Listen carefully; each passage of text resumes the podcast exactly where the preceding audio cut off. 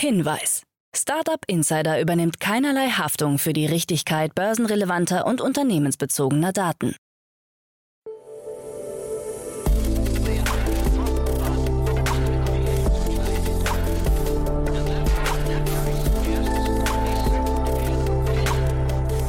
Startup Insider Daily. Morgen Update. Einen wunderschönen guten Morgen und herzlich willkommen zu Startup Insider Daily. Mein Name ist Jan Thomas. Heute ist Freitag, der 13. Mai. Ja, und das sind heute unsere Themen. Das Berliner Startup Orderbird hat seinen Exit verkündet. Tomorrow stoppt die Zusammenarbeit mit Finn Kliman. Klarna startet Live-Shopping. Der Weltraum wird zur Werbetafel. Und der US-Investor Mark Cuban vergleicht den Krypto-Crash mit der Dotcom-Blase. Heute bei uns zu Gast im Rahmen der Reihe Investments und Exits ist mal wieder Dorothea Gotthard von Capnemic. Ja, und wir haben zwei super coole Themen besprochen, muss ich sagen, beziehungsweise eigentlich drei, denn wir haben auch noch über ein Investment von Capnemic gesprochen, aber wir haben unter anderem gesprochen über Treibhausgasemissionen und Finanzkriminalität. War ein sehr spannendes Gespräch, macht sehr viel Hoffnung, muss ich sagen. Von daher unbedingt dranbleiben, kommt sofort nach den Nachrichten mit Frank Philipp. Aber wie immer der Hinweis auf die weiteren Themen heute, um 13 Uhr geht es hier weiter mit Robin Belau. Den Namen kennt ihr vielleicht. Er war der erfolgreiche Gründer vom Käuferportal und hat jetzt ein neues Unternehmen gegründet. Äh, das nennt sich Valyria und hat damit auch eine Finanzierungsrunde abgeschlossen, beziehungsweise eigentlich zwei. Die wurden beide nicht announced, sie wurden irgendwie geleakt und jetzt haben wir über beide gesprochen. Auf jeden Fall sehr, sehr cool. In Summe sind da 10 Millionen Euro reingeflossen. Es geht um die Bewertung von Immobilien und mir scheint es, dass Robin da auf jeden Fall einen äh, sehr, sehr spannenden Ansatz gefunden hat. Hört euch das mal an, das kommt nachher um 13 Uhr und um 16 Uhr dann das Interview mit Jérôme Cochet. Er ist der Co-Founder und Managing Director von Good Carbon. Und das ist ein Unternehmen, das sich um CO2-Zertifikate kümmert. Mitgründer ist unter anderem David Diallo, den ich auch kenne. Er ist der Co-Gründer unter anderem von MyPhotobook, aber auch dem Enorm-Magazin, das ich wirklich sehr schätze. Und dementsprechend ein tolles Gespräch, das natürlich einen Nachhaltigkeitsaspekt verfolgt. Dort gab es auch eine Finanzierungsrunde in Höhe von 5 Millionen Euro, also auch das Unternehmen auf einem guten Weg. Zwei tolle Gespräche warten auf euch. Dementsprechend reinschalten lohnt sich, dranbleiben aber auch, denn jetzt kommen noch kurz die Verbraucherhinweise und dann Frank Philipp mit den Nachrichten und danach dann, wie angekündigt, Dorothea Gotthard von Capnemic. Startup Insider Daily. Nachrichten. Orderbird für 100 Millionen Euro verkauft. Das Gastro-Startup Orderbird ist an den dänischen Zahlungsanbieter Netz verkauft worden. Bei Netz handelt es sich um die Tochter des italienischen Payment-Riesen Nexi Group. Seit 2018 war Netz mit 20 Prozent an Orderbird beteiligt. Später wurde die Beteiligung auf 40 Prozent angehoben. Nun folgt die komplette Übernahme, bei der nach eigenen Angaben rund 100 Millionen Euro geflossen sind. Die genannte Summe beinhaltet auch frühere Anteilserwerbe, wie es heißt. Die Investoren, die jetzt ihre Anteile abgeben, sind Carsten Maschmeyers Fonds Alston, die Handelskette Metro, der Wachstuminvestor Digital and Partners, das Family Office Macre und einige Business Angels. Orderbird mit seinem iPad-Kassensystem soll als Marke und eigenständige Geschäftseinheit bestehen bleiben. Insolvenzverwalter bei Ex-Wirecard-Chef. Nach der Staatsanwaltschaft könnte auch der Insolvenzverwalter das Vermögen des früheren Wirecard-Chefs Markus Braun einfrieren. Ein im Dezember 2021 ergangener Arrestbeschluss in Höhe von 140 Millionen Euro hat laut Landgericht München Bestand. Braun sitzt seit bald zwei Jahren in Untersuchungshaft. Er hat gegen beide Arrestbeschlüsse inzwischen Widerspruch eingelegt. Die Kammer will ihre Entscheidung am 9. Juni verkünden. Tomorrow stoppt Zusammenarbeit mit Kliman. Die Hamburger Smartphone-Bank Tomorrow kooperiert nicht mehr mit dem in die Kritik geratenen Influencer und Unternehmer Finn Kliman. In der Vergangenheit hatte Kliman für Produkte des Fintechs geworben. Angesichts der Vorwürfe sei Tomorrow schockiert. Kliman wird unter anderem vorgeworfen, fehlerhafte Corona-Masken an Flüchtlingscamps verteilt zu haben. Klarna startet Live-Shopping.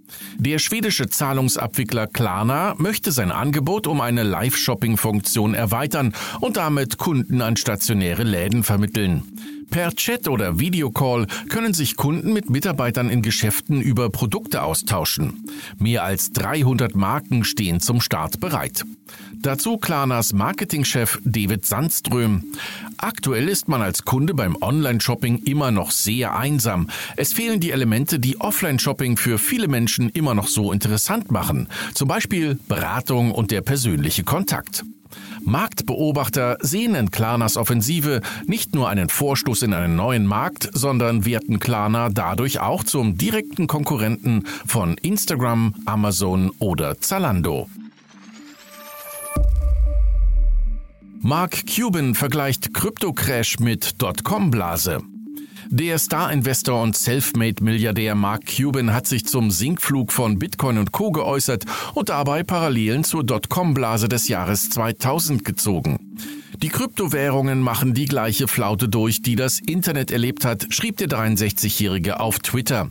Nach der anfänglichen Welle aufregender Apps, NFTs, DeFi, P2E kam die Phase der Nachahmung, so Cuban. Kryptowährungen haben zuletzt teils zweistellig verloren. Im Bereich der Smart Contracts sieht er dennoch weiterhin viel Potenzial. Mit ihnen könne die Produktivität und Rentabilität von Unternehmen verbessert werden. I'm gonna be suing you. Tesla verklagt Kritiker. Während sich Elon Musk im Zuge der Twitter-Übernahme als Vertreter der Meinungsfreiheit gibt, scheint seine Firma Tesla nicht jedem dieses Recht zuzusprechen. Berichten zufolge hat der Autobauer Anklage gegen seinen Kritiker, den CEO der Telekom-Firma CC Time, Xiang Liang aus China, erhoben. Dieser hatte sich öffentlich zu einem Konflikt zwischen Tesla und einer Kundin geäußert. Im April 2021 hatte die Chinesin Zhang Yasu auf einer Automesse in Shanghai gegen Tesla protestiert. Dabei ist sie auf eines der Autos gestiegen, bekleidet war sie nur mit einem T-Shirt, auf dem Brakes don't work, also Bremsen funktionieren nicht, zu lesen war. Der Weltraum wird zur Werbetafel. SpaceX und das kanadische Startup Geometric Energy Corporation wollen künftig Werbung im Weltraum schalten. Sie soll auf dem Bildschirm eines Satelliten an Bord der Falcon 9 Rakete angezeigt werden. Ein Selfie-Stick auf dem CubeSat-Satelliten soll das Bild dann aufnehmen und es live bei YouTube oder Twitch zeigen. Die Werbeschaltung wird den Plänen nach ausschließlich über Kryptowährungen bezahlt. They have come to a decision. Deliveroo spricht von Einigung mit Gewerkschaft. Der britische Essenslieferdienst Deliveroo hat sich mit seinen 90.000 selbstständigen Fahrern und der Gewerkschaft GMB geeinigt. Die Fahrer können nun in Tarifverhandlungen treten und Zuschüsse aushandeln. Dem GMB-Beauftragten Mick Ricks zufolge handelt es sich bei der Vereinbarung um die erste dieser Art in der Welt.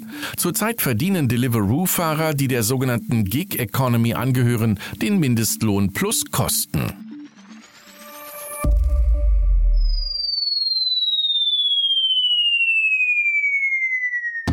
Disneys Gewinn um die Hälfte eingebrochen. Disney hat im ersten Quartal des Jahres 470 Millionen Dollar Gewinn gemacht, was verglichen mit dem Vorjahreswert einem Einbruch von rund 50 Prozent entspricht. Beim Streaming-Service Disney Plus laufen die Geschäfte aber bestens, denn es wurden 7,9 Millionen neue Abonnenten gewonnen. Disney Plus kommt jetzt auf 137,7 Millionen Kunden. Beim Konkurrenten Netflix sind es knapp 222 50 Millionen.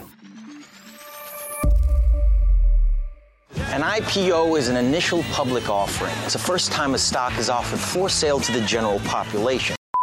Instacart vor IPO.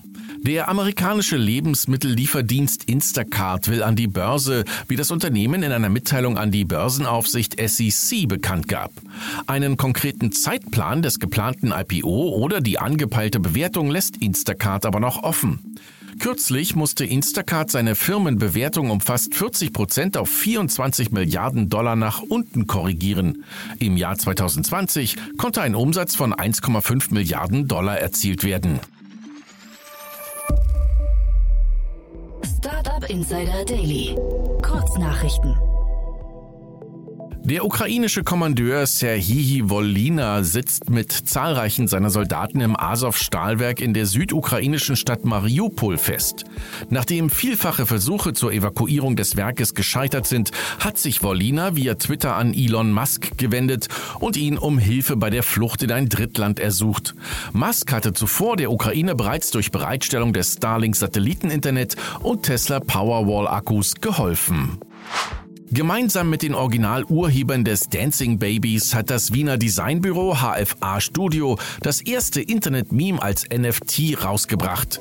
Die Auktion läuft 24 Stunden und der Startpreis liegt in Anlehnung an das Entstehungsjahr des Memes bei 0,96 Ether, also rund 1800 Euro. Im Rahmen der I.O. 2022 hat Google eine neue Art der Suche vorgestellt. Hierbei könnten Sprache, Bilder und Text kombiniert werden, sodass Nutzerinnen und Nutzer immer kontextbezogene Informationen zu Dingen finden, die sie sehen, an die sie denken oder die sie gehört haben. Auch sollen sich künftig nicht nur einzelne Objekte, sondern ganze visuelle Szenen für die Suche erkennen lassen. Die chinesische Regierung arbeitet daran, bis zum Jahr 2060 vollkommen klimaneutral zu werden. Eine wichtige Rolle spielt dabei die Wasserkraft. Am oberen Lauf des gelben Flusses im tibetischen Hochland soll nun eine weitere Talsperre entstehen, die nicht von Menschen gebaut wird, sondern von einer speziell entwickelten künstlichen Intelligenz. Deren Aufgabe ist es, die notwendigen Maschinen zu steuern, bei denen es sich übrigens um 3D-Drucker handelt. Die Polizei warnt vor Betrugsversuchen auf dem Kleinanzeigenportal Winted. Nutzerinnen und Nutzer werden hierbei nicht wie versprochen gebrauchte Artikel zugesendet, sondern Neuware zum Vollpreis. Die Masche ist inzwischen hinlänglich bekannt und wird inoffiziell als die Zalando-Masche bezeichnet. Und das waren die Startup Insider Daily Nachrichten von Freitag, dem 13. Mai 2022. Startup Insider Daily. Investments und Exits. Ja, sehr schön. Ich freue mich. Dorothea Gotthard ist wieder hier von Capnemic. Hallo Dorothea. Hi Jan, ich freue mich ebenso. Ja, super, dass du da bist. Und ja, ich glaube, wir fangen wie immer an mit ein paar Sätzen zu Capnemic, oder? Sehr gerne. Ähm, also Capnemic, klassischer Frühphaseninvestor. Wir haben Büros in Köln, Berlin und München und investieren in der Regel in B2B-Software-Lösungen, manchmal auch Hardware, aber in der Regel Software, äh, Early Stage äh, mit starkem Dachfokus. Und Köln, Berlin, München ist natürlich ein spannendes Dreieck. Ähm, ich möchte es gar nicht fragen. Äh, also Köln ist, glaube ich, so ein bisschen außen vor, aber Berlin und München liefern sich ja immer eine ganz interessante Schlacht, finde ich. Ja, ähm, ja und bei uns vor allen Dingen außen vor, weil äh, das eigentlich unser Headquarter ist. Stimmt. Da kommen wir auch her. Ähm, und das andere wurde dann so ein bisschen, um sich an den Markt anzupassen, mhm. noch hinzugenommen. Ja, und ich will jetzt gar nicht fragen, welche Szene die schönste ist, aber ich, äh, also erstmal, wenn man sich das auf der Karte anguckt, sitzt die, glaube ich, genau richtig, um alles abzudenken. Ich denke schon. Ich habe äh, bei Crunchbase gesehen, äh, gab ein Investment von euch, das habe ich hier also das kenne ich nicht, habe ich auch noch nicht äh, hier diskutiert. Freshflow heißen die. Äh, magst du dazu ein paar Sätze sagen oder kannst du dazu was sagen? Äh, sehr gerne, sehr gerne. Das habe ich auch mitgemacht. Ähm, also rede ich besonders gerne drüber. Und zwar ist Freshflow die machen im Endeffekt Bestelloptimierung ähm, im Lebensmitteleinzelhandel. Äh, und zwar Bestelloptimierung von frischen Produkten. Also alles, was so meistens am Anfang ist, Obst, Gemüse. Und das Problem ist hier, dass, wie viel waren es, 30 bis 40 Prozent der Fresh Foods am Ende des Tages weggeschmissen werden. Also wirklich wahnsinniger Food Waste, der da generiert wird. Und das Problem ist, äh, kommt daher, dass die ähm, ja, Einkäufer in den Lebensmitteleinzelhandelläden oft so Daumen in die Luft überlegen, wie viel brauche ich morgen, äh, was kann ich bestellen und das passt dann halt einfach nicht. Und das ist sehr schnell ähm, verdorben. Das heißt, hier hat sich Freshflow hingesetzt und ähm, mit einem KI-Modell angefangen, bessere Order-Processes zu bauen und zu sagen, hey, anhand von diesen und jenen Daten können wir vorhersagen, dass morgen besonders viele Erdbeeren gekauft werden. Das Wetter ist schön, es ist spargelfest nebenan, ähm, was weiß ich. Also wirklich verschiedenste Dateninputs, die genutzt werden. Mhm. Jetzt muss man dazu sagen, ihr seid ja kein Impact-Fonds, weil das klingt ja jetzt fast nach einem Thema, was so ein bisschen irgendwie äh, zumindest auf den Nachhaltigkeitsaspekt äh, schielt, ne? Auf jeden Fall. Ähm, mit uns investiert halt auch der World Fund, der ja durchaus ein Impact-Fonds ist. Das heißt, da haben wir, glaube ich, ein sehr schönes Konsortium geschaffen. Und nur weil wir kein Impact-Fonds sind, heißt es aber ja auf gar keinen Fall, dass wir uns Themen mit Impact nicht anschauen. Äh, wir haben nur andere Hauptkriterien, aber es ist, glaube ich, mittlerweile außer Frage, dass Nachhaltigkeit absolut zusammenhängt mit wirtschaftlichem Profit. Ähm, und deswegen freuen wir uns sehr, da dabei sein zu dürfen. Nee, ein sehr cooles Thema. Ich habe das nur auch gesagt gerade oder äh, angerissen, weil das erste Thema, was du mitgebracht hast, würde jetzt schon vermuten lassen, dass ihr in so einer Ecke unterwegs seid. Aber das, also das ist jetzt wirklich nur, weil es eben, äh, glaube ich, fast, fast zufällig eigentlich nur, ne? Ja, das ist nur zufällig und das ist auch ein Thema, was wir eigentlich nicht machen würden, wie wahrscheinlich leider viele andere Venture Capital Kollegen und Kolleginnen auch. Und zwar geht es um Carbon Clean, ähm, die Carbon Capturing machen. Mhm. Und das scheinbar schon sehr erfolgreich, ne? Ähm, sehr erfolgreich. Es gibt, ähm, vielleicht erkläre ich erstmal, was überhaupt Carbon Capturing hier in diesem Falle heißt, ja, bevor gut, ich ja. sage, mhm. was, äh, was sehr erfolgreich ist in diesem Falle. Ähm, und zwar geht es hier um die Dekarbonisierung äh, der Schwerindustrie. Ähm, Schwerindustrie, also Zement, Raffinerien, Stahl, Müllverbrennung, verschiedenste Sachen. All diese wirklichen Schmutzfinke, wo man an der Autobahn vorbeifährt, sieht man schon den Rauch und wie die Umwelt verpestet wird. Und ähm, Carbon Clean hat eine Hardware, im Endeffekt eine Anlage entwickelt, mit der dieser Rauch, ähm, ja, wo das CO2 gesplittet und dann gelagert werden kann. Das sieht aus wie so ein kleiner Tank, ähm, passt auch in Schiffscontainer rein und da passiert ganz viel Magie drin. Ja, und deswegen mache ich, und äh, das, das Tolle ist, ich glaube, wir haben uns im Vorfeld kurz unterhalten, wir wünschen uns beide, dass dieses Unternehmen wirklich erfolgreich ist, weil das, es schließt sich erstmal sofort und das ist so eine von, also ne, die Welt ist voller Probleme, das ist so vielleicht ein Lösungsansatz dafür, ne? Total. Und ich wusste, ich kannte das Unternehmen gar nicht. Ich bin sehr fasziniert von Carbon Capturing, aber es ist halt wegen der Hardware nicht wirklich in unserem Fokus. Das heißt, man kriegt es immer mal so mit. Und hier war ich wirklich, äh, ja, ich habe mich richtig gefreut, äh, dass es sowas gibt. Ähm, über 90 Prozent des CO2 soll somit aus diesem ganzen Rauch gezogen werden können. Wenn man sich mal überlegt, dass die ganze Schwerindustrie, die immer ein Emittent von, ich glaube, einem Viertel der äh, Treibhausgase verantwortlich ist, das das alles um 90 Prozent reduziert werden könnte mit so einer Lösung, ähm, ja, das wäre sehr schön. Mhm. Und diese Runde, lass uns mal darüber reden, weil die, die ist so das Ausrufezeichen, finde ich, wo die gerade stehen. Ne? Die Runde ist von der Höhe her toll, aber auch von den, äh, ich finde, von den beteiligten äh, Investoren, ne? muss man sagen. Ja, das ist sehr interessant. Ähm, und zwar ist die Runde ist eine Series C, ähm, 150 Millionen US-Dollar und ähm, der Lead ist äh, Chevron, also der US-Energiekonzern, Öl, Gas, äh, Full-Schwerindustrie. Ähm, und wer noch mitgemacht hat, ist äh, Cemex, äh, also Zement, Saudi Aramco, Öl und dann ein nicht Schmutzfink äh, Samsung Ventures. Ähm, also da sieht man schon so ein bisschen dran, es gibt auch bei denen wirklich diese Willingness to change. Die wollen was ändern und äh, das hat mir auch so ein bisschen Hoffnung gegeben. Ich hoffe, es ist äh, nicht nur Greenwashing, aber ähm, wenn diese drei riesigen Konzerne diese Lösung implementieren bei sich, dann ist, glaube ich, schon mal eine Menge getan. Total. Ne, also man, man sieht aber auch so Shell oder BP oder so dauernd auftauchen. Äh, Shell hat mal Sonnen übernommen und so weiter. Also die, die, man sieht, da ist so ein Umdenken irgendwie in Richtung Nachhaltigkeit. Aber das hier ist jetzt, finde ich, so ein richtiges Ausrufezeichen, muss ich sagen. Ja, das hat mir echt gut gefallen. Und Total. ja, also ich glaube, wir können es beide nicht beurteilen, aber ich finde, die Namen geben, äh, geben irgendwie Hoffnung genug, dass das tatsächlich auf dem richtigen Weg ist, ne? Ja, die werden das ja geprüft haben. Und ich empfehle allen Zuhörerinnen und Zuhörern, sich das mal anzugucken. Ist echt, äh, ist echt cool. Ähm, die haben einen sehr umfangreichen YouTube-Kanal, da kann man sehr viel sehen dazu. Und ähm, der, der Gründer hat irgendwie in einem Interview gesagt, es kann von, von Ihnen, von Ihrer Art von Unternehmen gar nicht genug geben. Ne? Das fand ich irgendwie auch ein schönes Statement. Ja, der Satz war, glaube ich, My Competition is Climate Change. Ähm, und das, äh, ja, das äh, ist ja, eine sehr schöne Sicht auf den Markt, weil ja, wir wissen alle, wie viel, wie viel wir schon kaputt gemacht haben auf diesem Planeten und da gibt es noch eine Menge zu tun. Also ich hoffe, dass wir solche Meldungen in Zukunft äh, immer und immer öfter hören werden.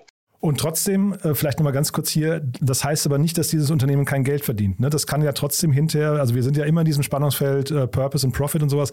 Das hier kann ein total valides Geschäftsmodell werden, ne?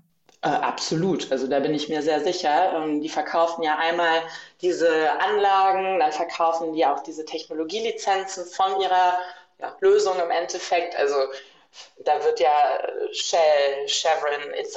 werden da ja riesiges Interesse dran haben und das kann sehr groß werden. Es ist einfach durch die Hardware und die intensive R&D jetzt nicht der klassische Venture Case, aber ähm, dass es kein Geld verdienen kann, äh, ja, nee. Super. Nee, also bleiben wir mal dran. Ich, also ich, ich bin voller Hoffnung. Das war ein, war ein richtiger Lichtblick, muss ich sagen, den du mitgebracht hast. Das, das andere Thema, was du mitgebracht hast, kann ich nicht so ganz einordnen. Da bin ich mal gespannt, was du jetzt zu sagst. Ja, ja das ist ein ähm, anderes großes Problem. Eher ein klassischer VC-Case, würde ich sagen. Ähm, und hier wechseln wir jetzt in die Fintech-Richtung. Und äh, es geht im Endeffekt um eine Plattform für das Risikomanagement von Finanzkriminalität. Äh, das Unternehmen heißt Elucidate und deren Ziel ist es, sowas wie das Moody's für Financial Crime zu werden. Also im Endeffekt ein Rating-Mechanismus. Aha. Und in wessen Auftrag raten Sie hier? Ähm, Im Auftrag der Banken und ähm, Non-Banking Financial Institutions heißt es ein sehr klobiges Wort, aber das ist im Endeffekt Versicherungen oder auch VCs wie wir. Und ähm, alleine schon bei uns, wir haben ja jetzt nicht viele Transaktionen, aber wir müssen natürlich auch immer KYC, also Know Your Customers, AML, Anti-Money Laundering für all unsere Transaktionen machen, für alle Shareholder. Und ähm, wenn man das Ganze jetzt mal hochdenkt auf eine Bank, die ja wirklich, äh, weiß ich nicht, aber tausende Transaktionen pro Tag haben und all die Geschäftspartner, die anderen Banken, die damit verknüpft sind, kann man sich nur vorstellen, wie groß das ist. Hm. Und als VC, also ich finde es ja total interessant, wenn du sagst, das wäre ein Thema, was unter, unter Umständen auch für euch vielleicht sogar ein Thema gewesen wäre. Ja? Ähm, wie nähert man sich sowas an? Also, ich, weil, wie gesagt, man kennt ja den Markt jetzt nicht, man kann auch so eine Lösung irgendwie relativ schwer greifen, oder? Ähm, ja, ich habe es halt über dieses ähm, Rating mir gedacht. Man kennt ja, wie gesagt, das äh, Kreditrating etc. Man muss natürlich erstmal den Markt und die Probleme verstehen. Wie groß ist Finanzkriminalität überhaupt? Ähm, da war jetzt hier zum Beispiel was, was ich mir rausgeschrieben habe in der Analyse heute, dass äh, über 25 Milliarden ähm, US-Dollar Strafen von Banken gezahlt werden im Jahr ähm, für Finanzkriminalität. Ja, man hört es ja auch öfter mal in den Nachrichten, die Deutsche Bank ist da ja auch ganz gerne mal dabei. Ähm, aber es sind halt Themen wie ähm, genau, äh, Money Laundering, aber auch Steuerhinterzug, Finanzierung von terroristischen Aktivitäten etc. etc. Und ähm, mein erster Schritt ist immer, das Problem zu verstehen, wie groß ist das Problem und so kann man sich dann langsam an die Lösung rantasten, weil ja, die Lösung ist schon recht technisch. Äh, hätte ich damit angefangen, wäre es wahrscheinlich ein bisschen schwieriger geworden. Mhm. Ich wusste nicht, dass der Markt so groß ist, also, aber damit daran siehst du auch im Prinzip, wie fremd der mir ist. Ne?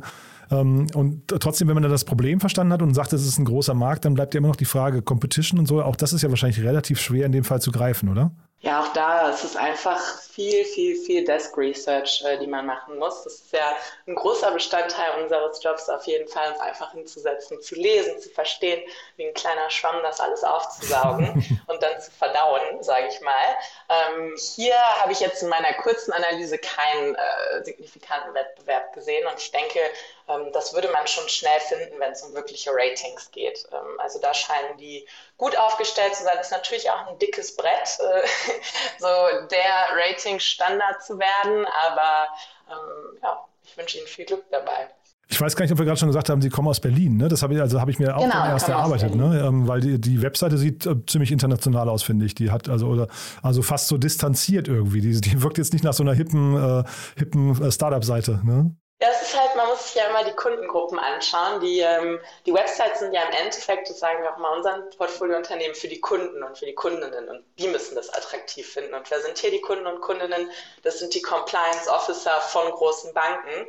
Und äh, nichts gegen die, aber ich glaube, die sind eher ähm, von sowas angezogen als von äh, Clicky-Bunti-Animationen hier und da. Ähm, deswegen ist das, glaube ich, sehr gut angepasst auf ja, Tage. Hm. Und die VCs dabei sind, ähm, also es sind ja Namen, die man kennt, unter anderem auch die Raiffeisenbank, habe ich gesehen, ne? Genau, die Raiffeisenbank ist auch interessant. Das ist wieder ein Thema, wo CVC bzw. Strategen investiert haben. Ähm, die Runde, das war, ich meine, es müsste eine A-Runde gewesen sein.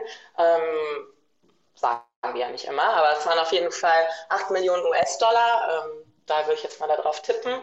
Ähm, Im Lead waren AV8 Ventures, ähm, das ist ein US-Fonds ähm, und tatsächlich ist der Single LP die Allianz, also Versicherung, also Non-Banking Financial Institution ähm, und sicherlich schon mal auch wieder ein gutes Gütesiegel ähm, für Elucidate, ähm, dass die hier mitmachen. Dann waren auch äh, Elevator Ventures dabei. Äh, das ist, wie du gerade gesagt hast, ist der CVC der Raiffeisenbank. Ähm, also auch hier absolute Kundengruppe mit dabei. Ähm, dann noch ein Business Angel und die Bestandsinvestoren sind begangen. Nee, tolle Runde, muss ich sagen. Also Series A habe ich auch gesehen bei Crunchbase. Äh, das stimmt auf jeden Fall. Und ähm, bei den, jetzt haben wir hier in beiden Fällen diese ganzen äh, Corporates, die oder Strategen, die eigentlich eingestiegen sind.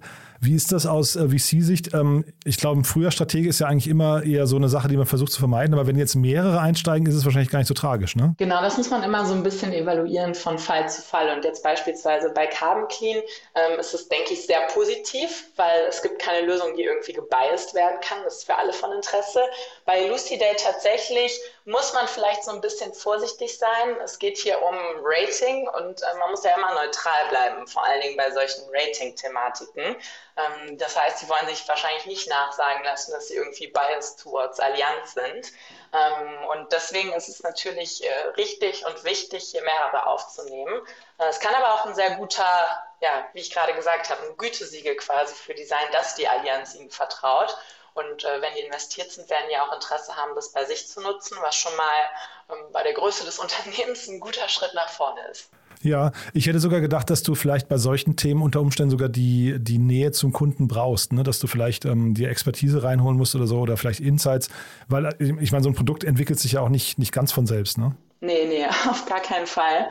Ähm, das ist jetzt, glaube ich, auch nicht was, was die typischen Uni-Absolventen und Absolventinnen gründen, aber ähm, der CEO Shane, ähm, der war früher äh, Global Head of Compliance bei Standard Chartered, kommt also wirklich aus dem Bereich, kennt sich damit aus. Äh, der CTO Philippe war damals schon CTO bei einem anderen Fintech, Crossland. Also es sind keine Novizen in dem Bereich. Und äh, ich habe jetzt die Namen nicht, aber die haben auch ein sehr starkes Board of Advisors, ähm, die alle aus der Industrie kommen. Also ich höre schon, da bist du gar nicht so unangetan davon. Ne? Das, das, das klingt nach einem schönen Thema eigentlich, äh, wo vielleicht ja auch, wenn man, du hast ja gesagt, der, der Approach, den sie haben, ist spannend und vielleicht sogar ziemlich, ziemlich einzigartig. Damit kann man vielleicht so einen Markt sogar ganz gut aufrollen. Ne? Auf jeden Fall. Es äh, ist nur wahrscheinlich äh, auch nicht ganz so einfach zu verkaufen. Finanzinstitute sind Kunden, die nicht einfach zu gewinnen sind, vor allen Dingen die großen, das sind lange Sales-Zyklen, äh, harte Prozesse, sei es auf Datenschutz, äh, sei es auf Security etc. Und das heißt, das ist auch, wie ich eben sagte, ein dickes Brett für ein äh, junges Startup, aber ähm, es sei ihnen zu wünschen. Und ähm, ja, ich glaube, sie haben da auch einen ganz guten Angang. Ich habe gesehen, die Database ist auch offen zugänglich für alle. Das heißt, vielleicht kann man so über so einen, ja, fast schon Freemium-Approach die Leute langsam ranholen, dass man irgendwelche Compliance-Officer sich das in ihrer Freizeit anschauen und dann denken, oh, ich muss meinen Score verbessern und dann bekommt man sie auf die Plattform. Das fand ich ganz interessant. Sieht man eigentlich nicht so oft ja in einem Enterprise-Segment solche Modelle, aber hm, who knows.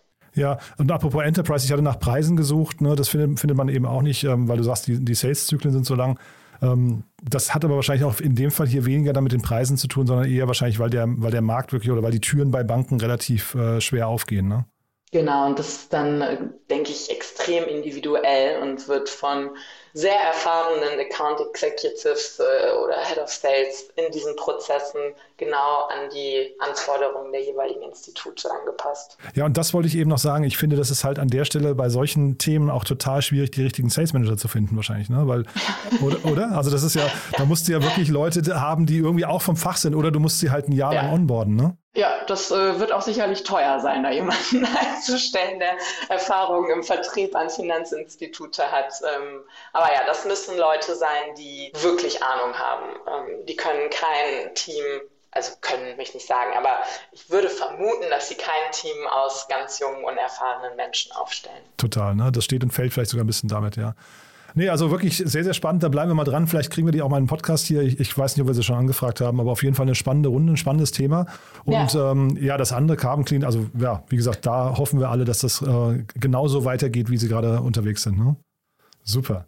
Du, dann hat mir das großen, großen Spaß gemacht. Äh, ganz lieben Dank, dass du da warst. Haben wir was Wichtiges vergessen zu den Themen? Äh, ich denke nicht und äh, mir hat es auch viel Spaß gemacht. Gibt es für Freshflow irgendwas, was wir noch tun können? Äh, wie gesagt, ein tolles Thema. Ähm, äh, auch da schlägt mein Herz sofort höher. Äh, Wenn es irgendwelche Lebensmitteleinzelhändler gibt, äh, die auf der Suche nach einem genialen Ordering-Tool sind, um einmal ihre Margen äh, zu steigern und ihren Shrink zu, zu, zu senken, Aha. dann können Sie sich gerne bei Freshflow direkt oder bei mir melden. Ähm, würden wir uns freuen. Die sitzen in Berlin auch, ne, glaube ich. Die sitzen auch in Berlin, genau. Cool. Du, dann ganz lieben Dank, dass, dass du da warst und ich freue mich aufs nächste Mal. Danke dir. Bis dann. Ciao.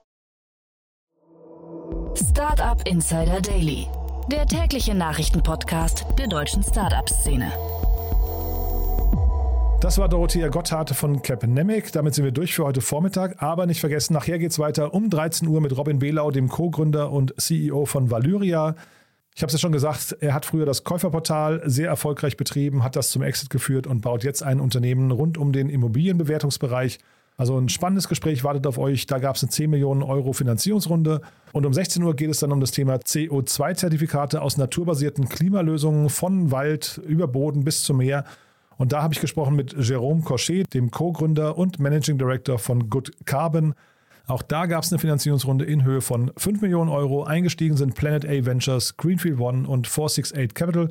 Also dementsprechend tolle Investoren, tolles Signaling und ich glaube auch ein ziemlich cooles Thema. Ja, das kommt nachher, aber wie an jedem Freitag noch kurz der Hinweis aufs Wochenende, denn auch da wartet natürlich ein tolles Programm auf euch. Unter anderem morgen, also am Samstag, unser Startup Insider Media Talk. Ihr kennt das schon, wir stellen hier die wichtigsten Podcasterinnen und Podcaster in Deutschland vor, damit ihr wisst, wen ihr als Startup zumindest kennen solltet. Also wir sagen jetzt einfach mal, es sind keine Konkurrenten, sondern geschätzte Kolleginnen und Kollegen, denn auf jeden Fall solltet ihr sie kennen, entweder weil ihr euch für die Digitalszene interessiert oder für die Startup-Szene oder für die Tech-Szene und so weiter und so fort.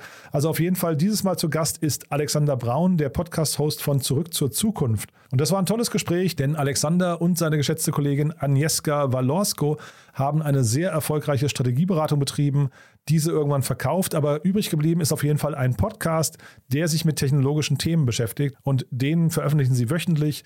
Und da geht es wirklich um alles rund um die Tech-Szene.